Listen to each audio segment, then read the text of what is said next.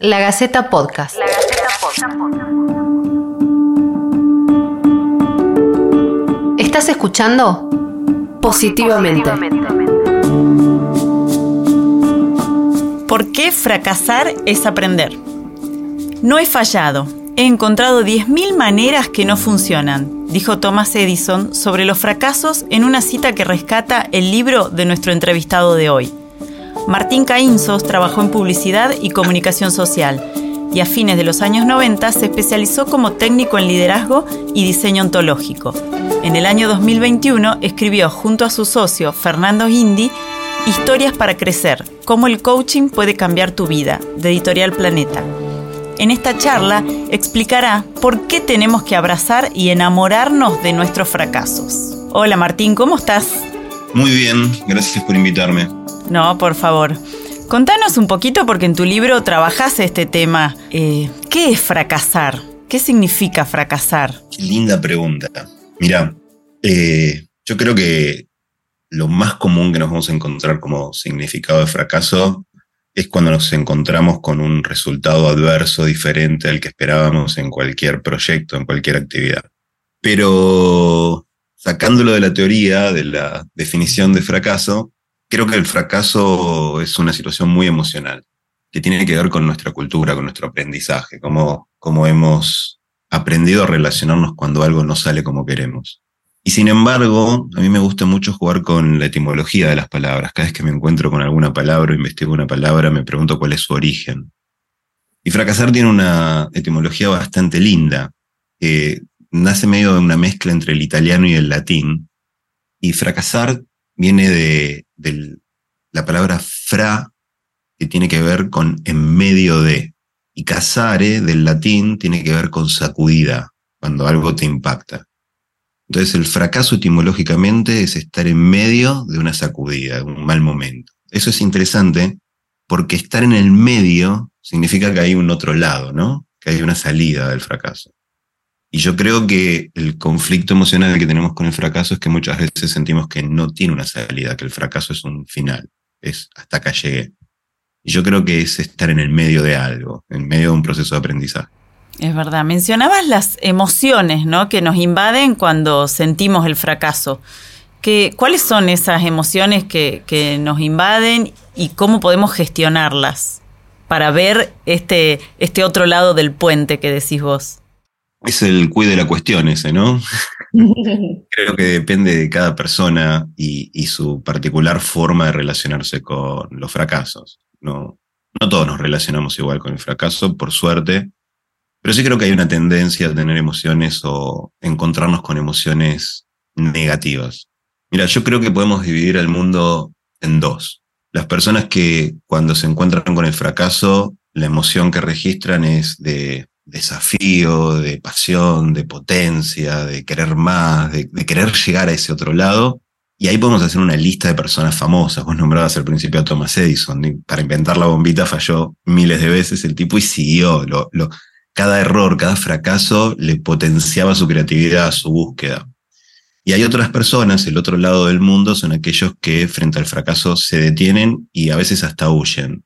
De esos no podemos hacer una lista porque no los conocemos. Son las personas que no lograron esos objetivos porque se detuvieron ahí. Y eso es interesante, ¿no? Porque si nuestra relación con el fracaso va a determinar que nosotros sigamos adelante o nos paremos en nuestros objetivos, algo tenemos que hacer con los fracasos, porque si no, no vamos a alcanzar esos objetivos. Me preguntabas cómo se gestiona esa emoción y tampoco tengo una respuesta muy directa. Sí creo que es importante darnos cuenta que, que las emociones que nosotros tenemos siempre tienen mucha más, más relación con, con nuestra historia de vida, con cómo hemos aprendido a interpretar el mundo, interpretar la realidad. Y a partir de las interpretaciones que hacemos de la realidad, tenemos las emociones que tenemos. Nosotros tenemos como una relación diferente con la emoción, ¿no? Pensamos que algo que ocurre en el afuera nos provoca una emoción que es ajena a nosotros, que nosotros no tenemos nada que ver. Nos pasa lo que nos pasa porque pasó tal cosa. Y yo creo que no, creo que nos pasa lo que nos pasa por quienes somos y por cómo aprendimos a interpretar el mundo. Entonces la mejor forma de gestionar las emociones, por lo menos que yo conozco, es aprender a crear una relación con el entorno, con la realidad, con nuestra actividad, incluso con nuestros fracasos, previo al fracaso muy diferente. Si yo estoy esperando el fracaso y lo acepto como una experiencia de aprendizaje, muy probablemente mi emoción con el fracaso sea positiva. Si yo no imagino el fracaso como una posibilidad, o hasta incluso creo que fracasar es algo malo, algo que me limita, cuando me encuentre con el fracaso, mi respuesta emocional va a ser negativa, lógicamente. Eh, esto me hace pensar un poquito en el proceso, porque llegamos al, al, fracaso porque hicimos un proceso de algo, ¿no? Estábamos construyendo una relación, construyendo una carrera, estudiando algo y de repente llegó el fracaso.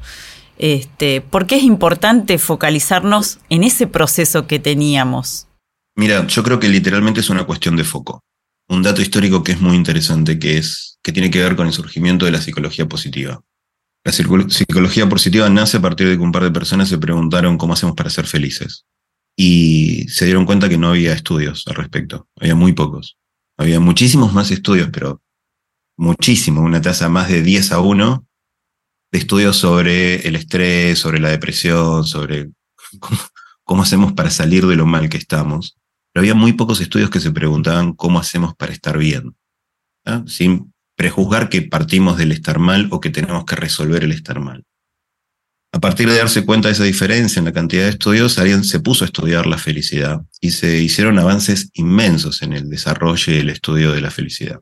Y creo que tiene que ver con eso, dónde estoy focalizado. Cuando yo fracaso, por lo generalmente donde pongo el foco es en el error. Y me quedo conversando, gasto mi tiempo, gasto mi energía en hablar sobre eso que me pasó malo sobre eso que fue tan injusto, sobre eso que no debería haber pasado, que no está en mis planes. Todo el tiempo, todo el foco que yo le esté dedicando a la situación del fracaso, es tiempo, es foco que no le estoy dedicando a lo que sigue después del fracaso, a volver a retomar las riendas y ir por el camino que tenía prefijado para el éxito o para el objetivo que esperaba, ¿no? Entonces, si yo me quedo pensando por qué esto salió mal, es muy poco probable que haga algo para que empiece a salir bien. Si yo dejo de pensar, dejo de poner el foco en lo que salió mal, obviamente tomo los recursos de ese proceso de aprendizaje y los pongo, los capitalizo en un futuro diferente, en acciones nuevas, ahí es mucho más probable que alcance el éxito con mayor seguridad. Ustedes mencionan en el libro esto de aprender a aprender. ¿Qué significa aprender a aprender? Mira, no sabemos aprender. En líneas generales nunca nos enseñaron. El aprendizaje es algo que ocurre porque somos unos seres maravillosos y aprendemos toda nuestra vida, pero nunca nos paramos a reflexionar cómo aprender, cuál es el proceso eficiente del aprendizaje, cuál es el fenómeno del aprender. Eh, o por lo menos yo no lo hice durante mucho tiempo en mi vida y había terminado mi secundaria y había aprendido toda mi educación formal sin haberme hecho nunca la pregunta cómo era el fenómeno del aprendizaje. no sé, quizás vos sí, pero la mayoría de la gente que conozco nunca reflexiona sobre cómo aprende. Y cuando te paras un segundo a entender el fenómeno del aprendizaje, hay, una lógica muy básica, muy estructural y fácil de entender, que es, hay un momento en el tiempo en el que yo no sé algo y hay un momento futuro en el que quiero saberlo. Para aprender hay un espacio entre esos dos momentos en el que lo que tengo que hacer es probar, practicar. Y la primera práctica que haga de cualquier cosa que quiero aprender me va a salir mal. Si yo mañana quiero aprender a tocar el piano, porque hoy no sé, la diferencia en el tiempo, en algún momento quiero poder hacerlo y hoy no sé hacerlo, no voy a sentar frente a un piano, voy a tocar y voy a hacer horrible lo que haga. Voy a fracasar en tocar el piano, mi primer intento de piano. El segundo intento, el tercero, el cuarto, diez años después de, de estudiar piano, no sé el tiempo que me lleve, va a haber un momento donde voy a tener cierta autonomía, voy a poder tocar, y alguien me va a decir, muy bien, tocas el piano. Pero eso ni siquiera alcanza para aprender. Para aprender lo que se necesita es poder repetir eficientemente ese hacer bien. O sea, no sé, hago mal, hago mal, hago no tan mal, hago, hago, buenísimo. Ahora que haces, repetilo. Y cuando soy capaz de hacer y repetirlo efectivamente, recién ahí puedo decir que aprendí. Claramente hay muchas circunstancias donde fracasás, donde no haces bien. y son instancias necesarias del proceso de aprendizaje.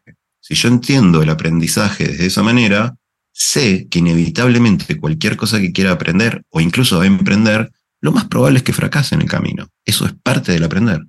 Cuando, cuando revisamos entonces, llegamos a un fracaso, venimos de un proceso y, venimos de intentar aprender quizás algo eh, eh, en, una relación, en un trabajo. ¿Cómo avanzamos, no? A pesar de, ese, de esa primera sensación y esa primera emoción que tenemos cuando algo no salió como esperábamos. No necesariamente la emoción que voy a tener frente al fracaso va a ser mala. Es verdad. De acuerdo que mucha gente puede tener una emoción mala frente al fracaso, pero si te entrenás y te capacitas y generas una reinterpretación del fracaso, el fracaso puede ser un capital que te entusiasme. Si yo me encuentro con el fracaso, imagínate una, situación muy sencilla. Tenés tres puertas adelante tuyo. Y atrás de una puerta está tu felicidad. Y vos no sabes cuál es la puerta correcta. Y te dan una sola posibilidad. Es re difícil elegir la puerta, ¿no? Sí. bueno, pero si te doy tres posibilidades. No, listo. Abro una, otra y otra. claro. Bueno, fracasar es eso, es abrir una puerta y darte cuenta que del otro lado no estaba tu camino. Tenés una puerta menos donde buscar. A mí me encanta fracasar, digo, ya es por acá, no. Ahora, ahora puedo focalizarme mejor. Mira, hace un rato vos traías el ejemplo de las relaciones de pareja, por ejemplo. Sí. Yo siempre digo que todas mis exparejas me convirtieron en el esposo que soy. Fue gracias a ella que hoy tengo una relación súper sustentable con la misma mujer hace más de 20 años. Pero si yo no hubiese tenido esa práctica previa, en la cual cometí muchos errores, muchos errores. Hoy no podría ser el marido que soy. Y estoy muy contento con el marido que soy y mi mujer también, que... no hay quejas por ahora. Está muy bien, es así entonces. ¿Hay alguna historia en estos años de capacitación y de encuentros con personas que, te haya llamado la atención particularmente con respecto a, esto del fracaso y, y, divulgando esto de enamorarse y abrazar los fracasos? Sí, hay muchas, hay muchas. En nuestro libro tenemos un, capítulo que se llama Fracasar es aprender. Y ahí hay una historia particular que, me gustaría contarte porque para mí es muy representativa. Y, tiene que ver, nosotros damos una formación en coaching en mi empresa y una vez vino un, chico muy joven que te voy a ser honesto, a, priori, si venía y me decía, che, yo me quiero formar con ustedes, ¿crees que en dos años voy a ser coach?